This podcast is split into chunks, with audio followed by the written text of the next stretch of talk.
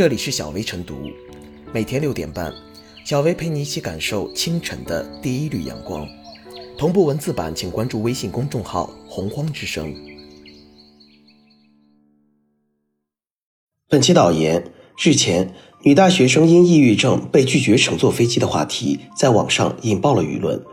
抑郁症患者到底能不能登机？航空公司是否可以拒绝抑郁症患者登机？相关话题激起大量网友的关注和热议。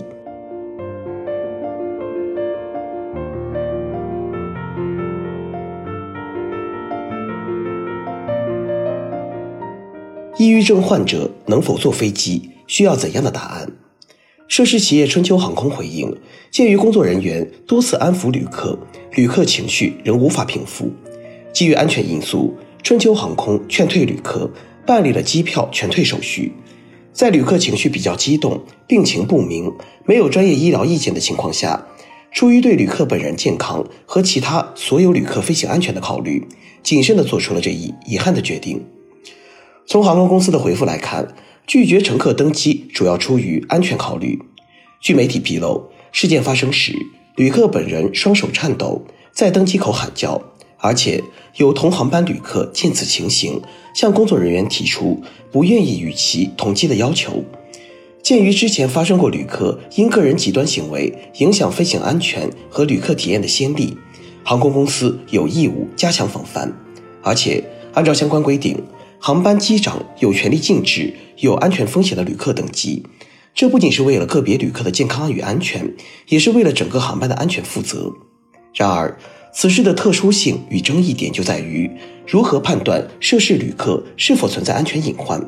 首先，如今抑郁症患者与潜在的心理疾病患者并不少，稳定期的患者一般不会有极端行为，而且仅以手抖、情绪激动等细节，难以断定相关旅客对航班安全构成威胁。在事件发生时，相关工作人员的处理方法也遭遇了不够严谨与合理的质疑。据涉事旅客的男友于先生表示，拒绝乘机的原因前后矛盾，一会儿说与抑郁症有关，一会儿说与病无关，只是单纯情绪的问题。而且当时旅客之所以产生情绪激动的问题，是因为相关工作人员的盘问。如果当时双方的沟通能更加顺畅，或许就不会产生矛盾，问题也能得到更妥善的解决。目前，事件双方还在各执一词，更多细节与真相还有待进一步调查。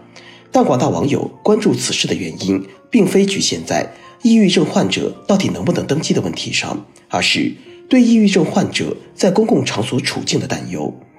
去年八月，中国青年报微博发起“大学生抑郁症发病率逐年攀升，你觉得自己有抑郁症倾向吗”的网络投票后，有三十一点二万网民参与投票。结果显示，超过半数投票者认为自己有轻微的情绪低落，可自我调节；而认为自己有抑郁倾向且情况严重的投票者达到了八点六万，占总人数的百分之二十七点六。虽然自我认定抑郁倾向与确诊为抑郁症还是两个概念，但这一数字依然很惊人。也正因此，不少网友对此事存在某种意义上的感同身受。如果自己仅仅因为情绪不好就被人拒绝进入公共场所，该怎么办？对此，一方面，我们不要对抑郁症有太敏感的应激反应，并不是所有的情绪低落现象都是抑郁症，抑郁症更不是一个无法克服的顽疾，它也没有什么可怕的传染性。另一方面，对于那些真正存在抑郁问题的患者，应有合乎医学常识的关注，要在全社会范围进一步明确。恐惧抑郁症是没有必要的，歧视抑郁症患者更是不合理的。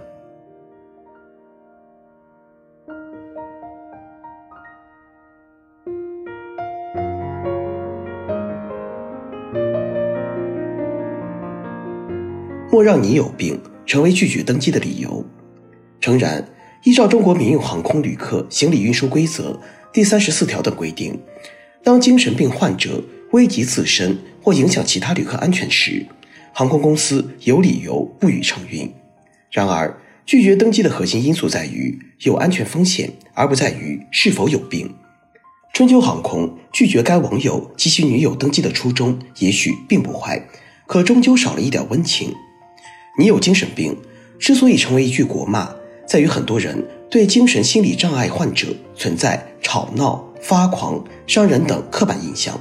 事实上，绝大多数抑郁症患者并不危险，且许多抑郁症患者最害怕的就是遭受旁人有意或无意的歧视，因为手抖被拒绝登机，难免会给患者造成一定的心理压力，刺激其病情恶化。倘若当时双方在现场沟通中发生冲突，导致患者产生过激行为，航空公司又当承担怎样的责任？既然已有多次乘机经验，说明飞行环境对患者的影响并不大。在符合自甘风险原则的情况下，没有必要用最不乐观的猜想限制患者的出行。有同行旅客投诉，为其他旅客飞行安全着想，并不是一律拒绝的理由。对特殊情况，航空公司需要更科学、独立、全面、细致的风险评估，对患者的陪同人员给予必要的信任。其实，解决问题的关键并不在于允许登机或不允许登机，而在于航空公司或机场方面是否能提供针对精神障碍患者的配套服务。例如，机场常态化配备心理专家进行安抚和引导。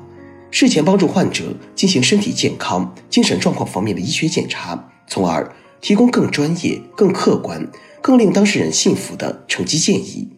同时，安排后续的建议方案，帮助患者联系其他航班或交通工具。沟通与处理得当，双方矛盾自然会小很多。抑郁症患者应当得到更公平的对待。当然，所谓的公平，并不是不分轩轾。而是提供更多针对性的服务方案，补全特殊人群的出行指南。对此，各行各业都有自己的责任。我们还需要持续完善相关法规，对如何管理安检精神病患者乘客进行明确。也只有规定到位，措施才能布置到位。据统计，我国抑郁症患者已达到九千五百万，其中，抑郁症障碍终身患病率达到了百分之六点八。一次拒绝登机事件，伤害的不仅是一个人的出行权益，它还会影响许多患者的出行信心。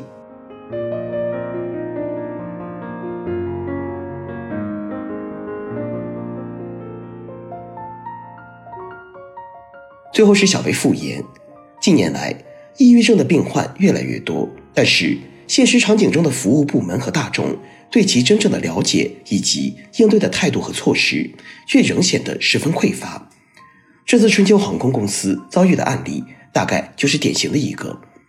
我们并不奢求人人都能理解抑郁症患者的痛苦，但在面对他们时，不妨多一点温情或同理心，因为偏见和区别化对待可能会加重他们的厌世情绪，甚至由于担忧被发现病情，更加抗拒接受诊疗。其实。在能控制自身行为的前提下，抑郁症患者应该有乘飞机的权利。机场可配备专业负责处理的医学技术人员，或者借助互联网平台开展远程会诊，应对患者病情变化才会更及时、更精准。